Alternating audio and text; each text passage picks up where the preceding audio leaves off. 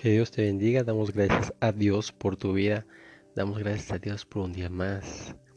Que Él ha estado siempre, ha bendecido, ha estado presente en toda circunstancia, en todo momento, a pesar de lo que estamos pasando, viviendo, ya sea crisis financiera, crisis emocional, estrés, fatiga, eh, cansancio, a veces la fe falta, todo, todo nuestro alrededor. Dios está presente siempre.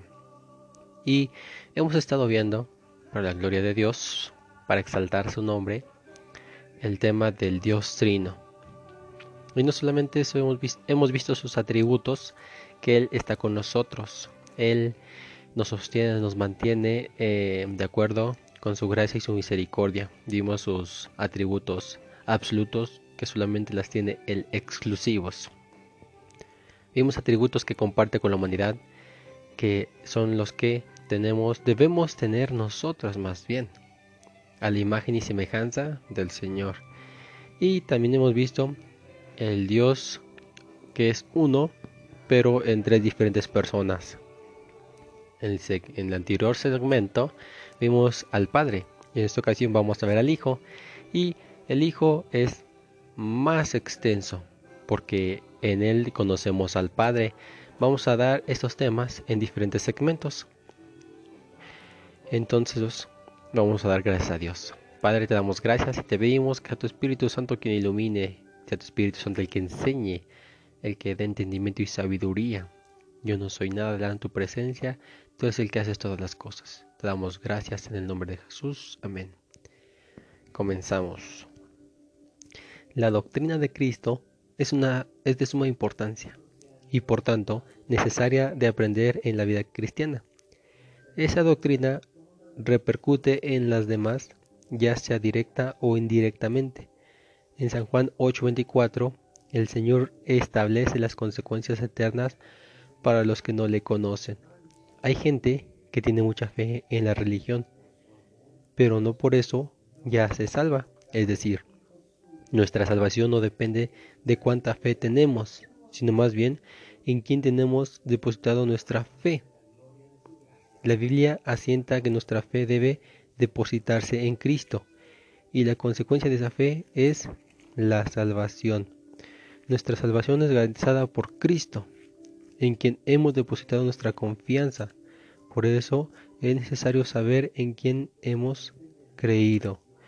Y ahora vamos a buscar Romanos capítulo 10 versículos 9, 10 y 13. Dice así.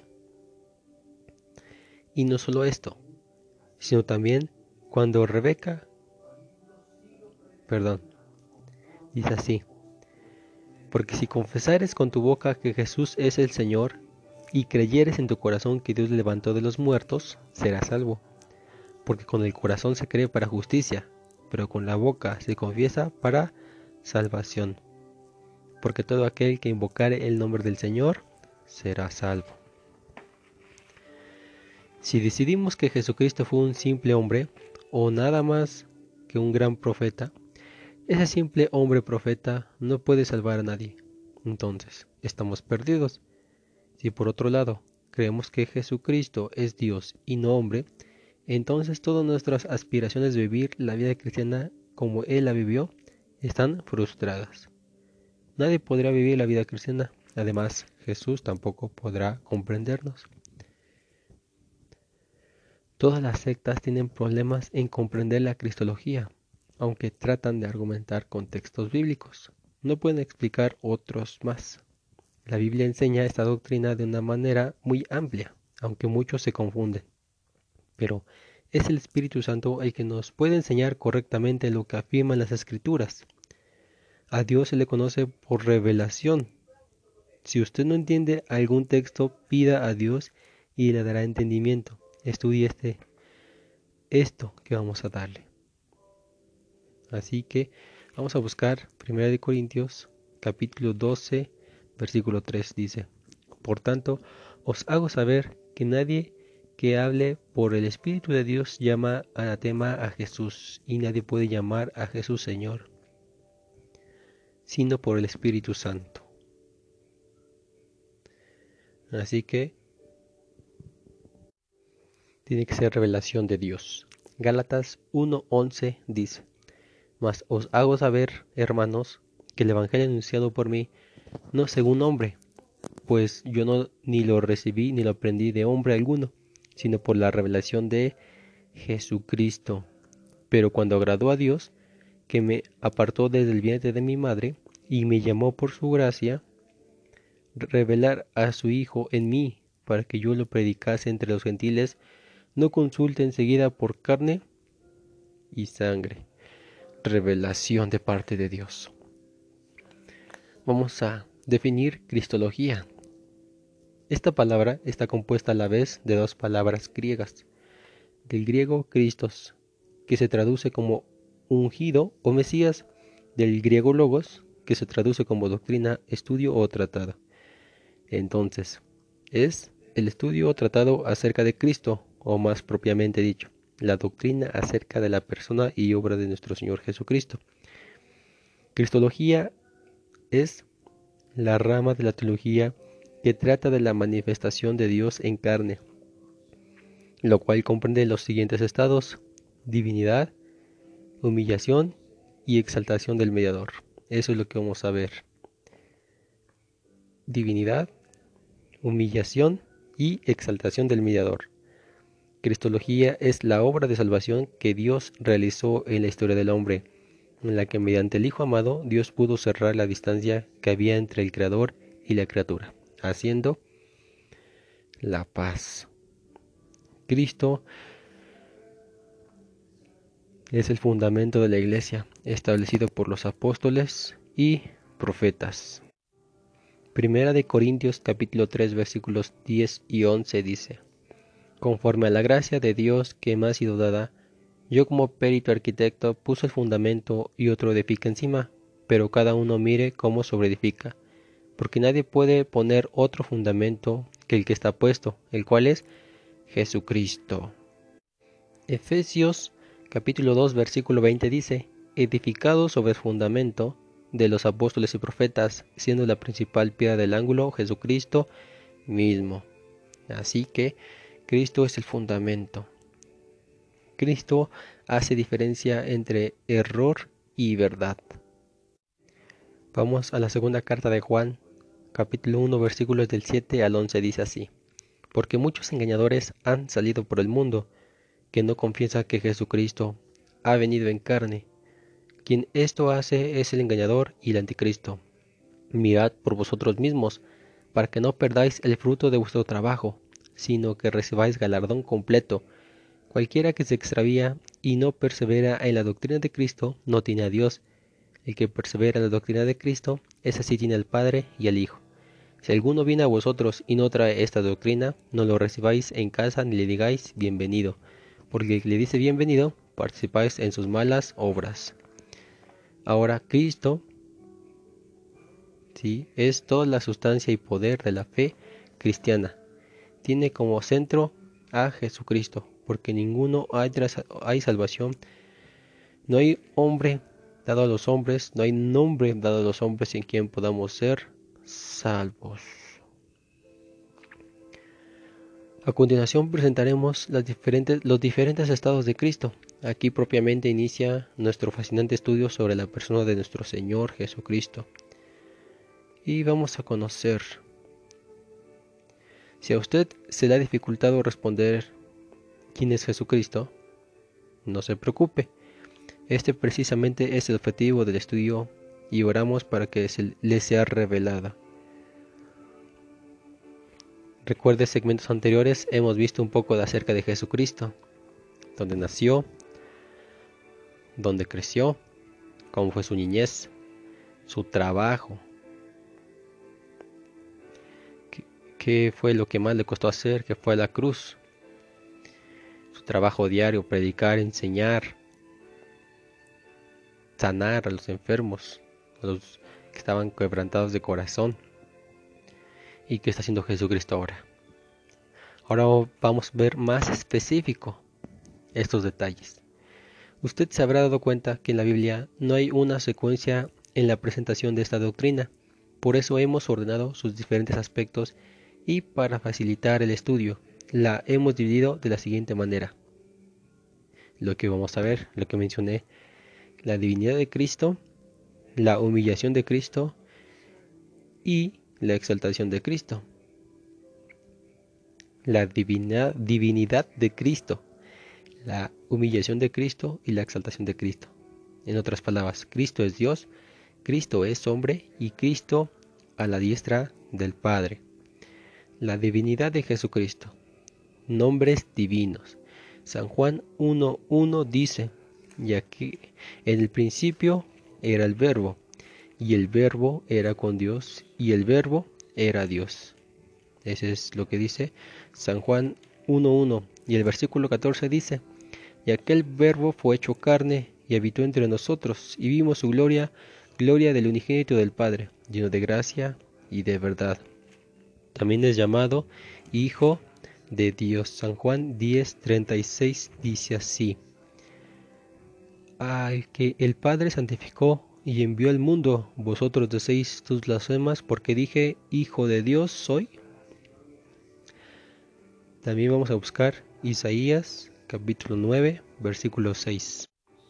Dice, porque un niño nos es nacido, hijo nos es dado, y el principado sobre su hombro, y se llamará su nombre admirable, consejero, Dios fuerte, Padre eterno, príncipe de paz. Mateo 1, 23. Dice, He aquí una virgen concebirá y dará a luz un hijo y llamará su nombre Emanuel, que traducido es Dios con nosotros. Apocalipsis 22:13 dice, Yo soy el alfa y la omega, el principio y el fin, el primero y el último. Dice Isaías 59:20, y vendrá el redentor a y a los que se volvieron a la iniquidad en Jacob, dice Jehová. San Juan capítulo 4 versículo 25 y 26 dice, le dijo la mujer, sé que ha de venir el Mesías llamado el Cristo cuando Él venga nos declarará todas las cosas. Jesús le dijo, yo soy el que habla contigo. San Juan 6:35 dice, Jesús le dijo, yo soy el pan de vida, el que a mí viene nunca tendrá hambre, y el que en mí cree no tendrá sed jamás. San Juan 9:5 dice, Entre tanto que estoy en el mundo, luz soy del mundo. San Juan 10.7 dice, Volvió pues a Jesús a decirles, De cierto, de cierto os digo, yo soy la puerta de las ovejas. San Juan 10.36 dice, Al que el Padre santificó y envió al mundo, vosotros decís tus blasfemas porque dije, Hijo de Dios soy. San Juan 11.35 dice, perdón, San Juan 11.25 dice, Jesús le dijo, Yo soy la resurrección y la vida. El que cree en mí, aunque esté muerto, vivirá. San Juan 13:13 13 dice, Vosotros me llamáis Maestro y Señor, y decís bien porque lo sois. San Juan 14:6 dice, Jesús les dijo, Yo soy el camino y la verdad y la vida. Nadie viene al Padre sino por mí. San Juan 15:1 dice, Yo soy la vid verdadera y el Padre es el labrador. San Juan 14:9 dice, Jesús le dijo, tanto tiempo hace que estoy con vosotros y no me has conocido Felipe, el que me ha visto a mí ha visto al Padre. ¿Cómo pues dices tú, muéstranos al Padre? Así que todos estos son los nombres de Cristo. Verbo, Hijo de Dios, admirable, consejero, Padre eterno, Emmanuel, Dios con nosotros, Alfa y Omega, Dios, Redentor, Cristo, pan de vida, la luz, la puerta, la resurrección y la vida, Señor, Maestro, camino, verdad, vida, Padre, la vid. Alrededor del año 325 después de Cristo, Arrio, ministro de Cesarea, propuso la idea de que el Hijo tiene principio, pero que Dios es sin fin, sin principio, y que el Hijo no es una parte de Dios, Arrio enfatizó un pasaje de las Escrituras que habla de Jesús como siendo menos que el Padre en su estado encarnado. Él decía que Dios creó a Jesús y seguidamente creó todas las cosas por medio de Jesús. Entonces Cristo aparece como un ser creado de una posición superior a todas las demás criaturas, pero inferior a Dios el Padre. De esta manera, presentado Cristo se le llamó arrianismo. Carlos Tassel Russell, que vivió en el año de 1852 a 1916 después de Cristo, fundó la secta que conocemos como Testigos de Jehová o Russellistas. Ellos afirman que antes que nuestro Señor viniera al mundo fue un ángel creado, nada menos que el arcángel Miguel, fue creado antes que los hijos de la familia de Dios. Creen que por eso que Jesucristo es un Dios.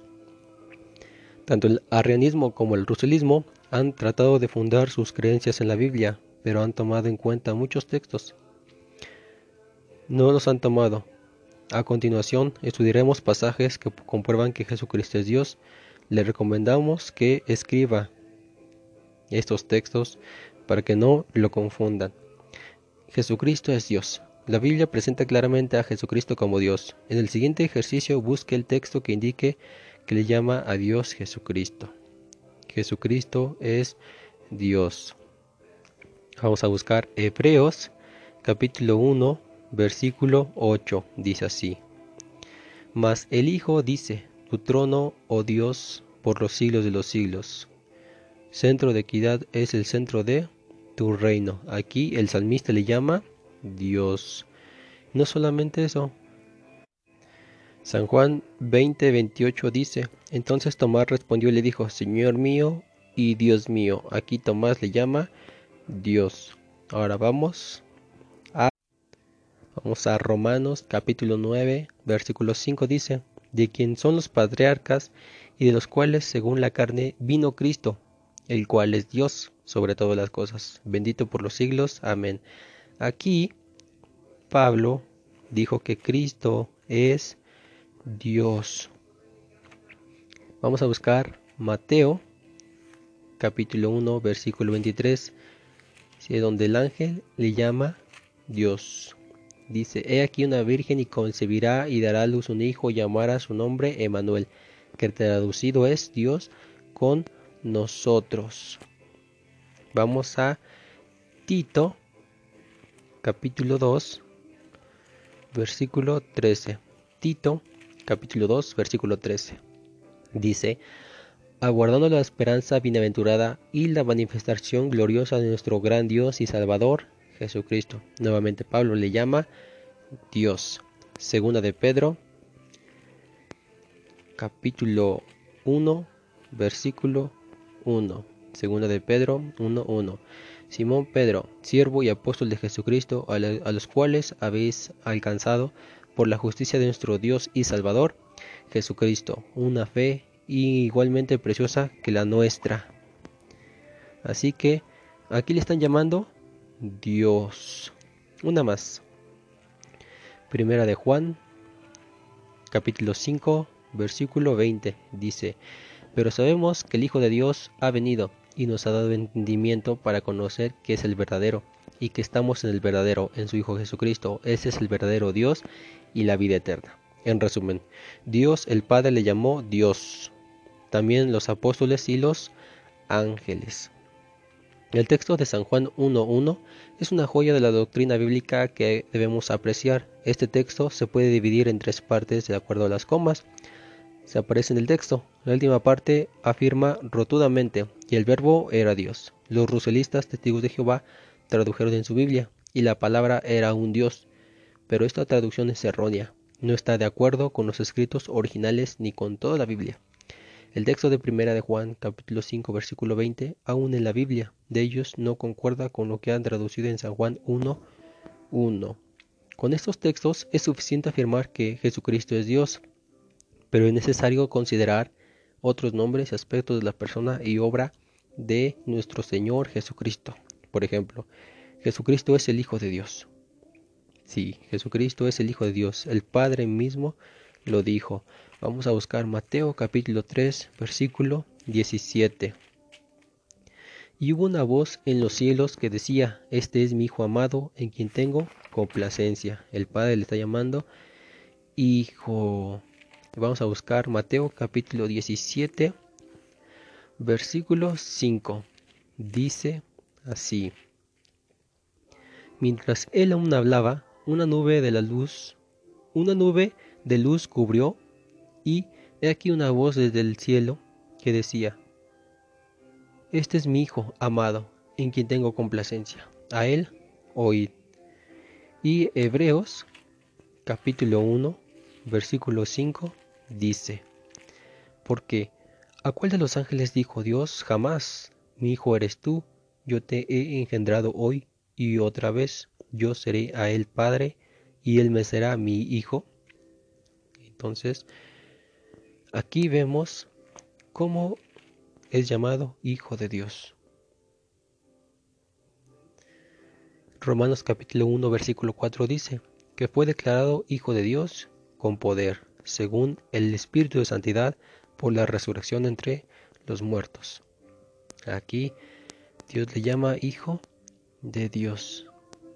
Y no solamente esto, vamos a reconocer por la palabra de Dios que aún otros personajes llamaron hijo de Dios. Mateo capítulo 8, versículo 29 dice, y clamaron diciendo, ¿qué tienes con nosotros Jesús, hijo de Dios? ¿Has venido acá para atormentarnos antes de tiempo?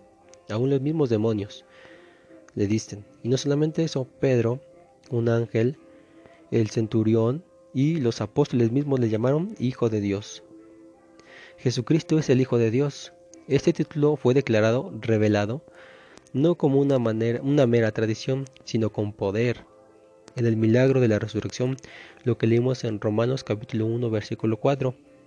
El término hijo se relaciona con su naturaleza, idéntica al Padre. Implica su igualdad con Él, por haber sostenido que realmente era hijo de Dios. Jesús fue condenado a muerte porque fue considerado una ofensa para los judíos. Ahora vamos a ver que Jesucristo es Señor. Señor se traduce con la palabra griega curios, que quiere decir tener poder o autoridad, y es usado como nombre.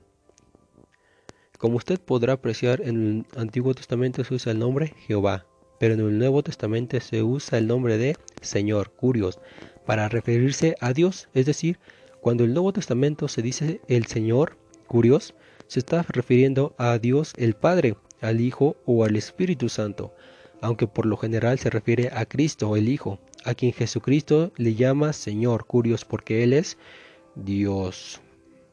En el siguiente ejercicio leamos el texto y escribe el nombre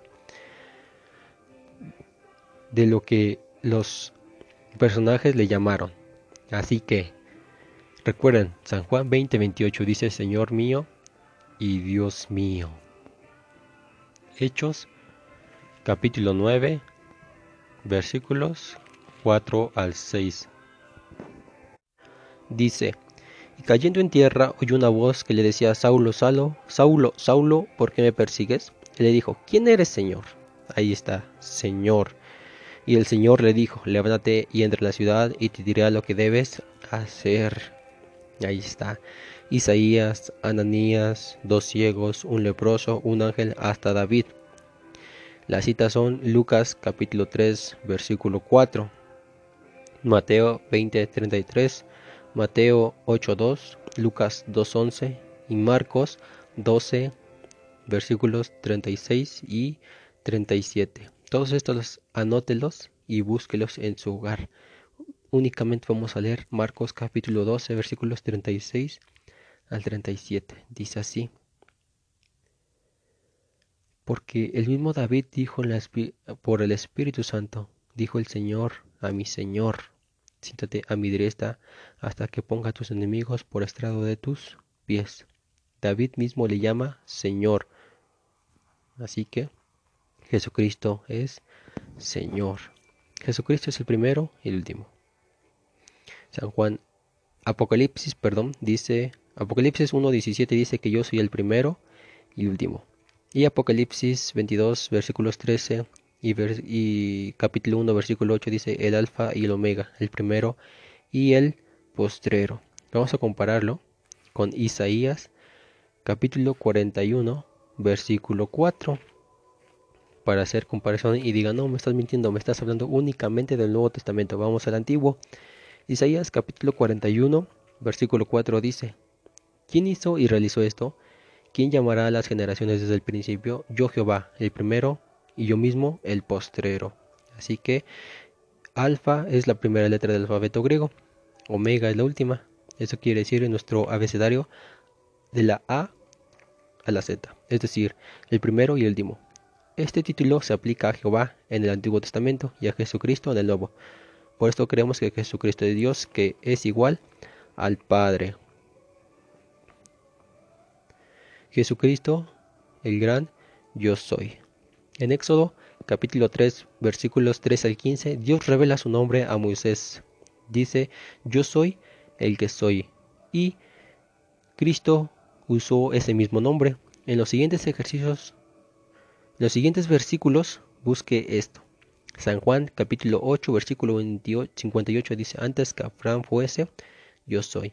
San Juan capítulo, capítulo 8 versículo 24 dice, porque si no creéis que en vuestros pecados moriréis, y ahí encuentra la palabra yo soy. Podemos obtener profundas enseñanzas si meditamos en los textos que Jesús usó en el yo soy. San Juan 6:35, 8:12, 10.14, 11.25, 14.6 y 15.1. Dice, yo soy la vid, yo soy el camino, yo soy la resurrección, yo soy el pan de vida. Ahí Cristo aclara, dice, yo soy. Jesucristo tiene cualidades divinas. Jesucristo es más antiguo que la creación. ¿sí? Jesucristo no es una criatura, porque Él mismo creó todo cuanto existe tanto las cosas que se ven como las que no se ven. Cristo existía antes de todas estas cosas. Mateo capítulo 20, versículo 28 dice así. Capítulo 28, versículo 20. Enseñándoles que guarden todas las cosas que os he mandado, y aquí estoy con vosotros hasta el fin del mundo. Amén. Está omnipresente, es omnipresente, está en todas partes. En él no hay tiempo, ni limitación. Él se puede mover en donde sea. Hebreos capítulo 1 versículo 11 dice, ellos procederán, mas tú permaneces. Todos ellos envejecerán, mas como una vestidura. Tú permaneces. Es eterno. Jesucristo es eterno. Colosenses capítulo 2 versículo 3. Colosenses capítulo 2 versículo 3 dice, en quien están escondidos todos los tesoros de la sabiduría y el conocimiento. Este es Jesucristo. Jesucristo es creador, Jesucristo no cambia, es eterno, omnisciente y es santo. Hebreos capítulo 4 versículo 15 dice, pues porque no tenemos un sumo sacerdote que no pueda compadecerse de nuestras debilidades, sino que fue tentado en todo, según nuestra semejanza, pero sin pecado. Aquí está. Cristo perdona pecados, es creador, es juez. Fue declarado con poder. Así que no hay ninguna duda. Esa es la divinidad de Cristo. Cristo tiene poder. Sí, Cristo está en todas partes. Vamos a seguir viendo este tema en la siguiente sección. Hoy nos quedamos en que Jesucristo tiene cualidades o atributos exclusivos del Padre. En la siguiente sección vamos a seguir viendo su obra redentora. Vamos a orar. Padre, te damos gracias por este maravilloso tema. Te pedimos que nos ayudes para seguir conociendo a tu Hijo, que tú seas el que nos ilumine, que nos reveles para la gloria y honra de tu alabanza. Te pongo en tus manos la vida de estas personas porque reconocemos que tú vas a obrar tu perfecta voluntad. Te damos gracias. Amén.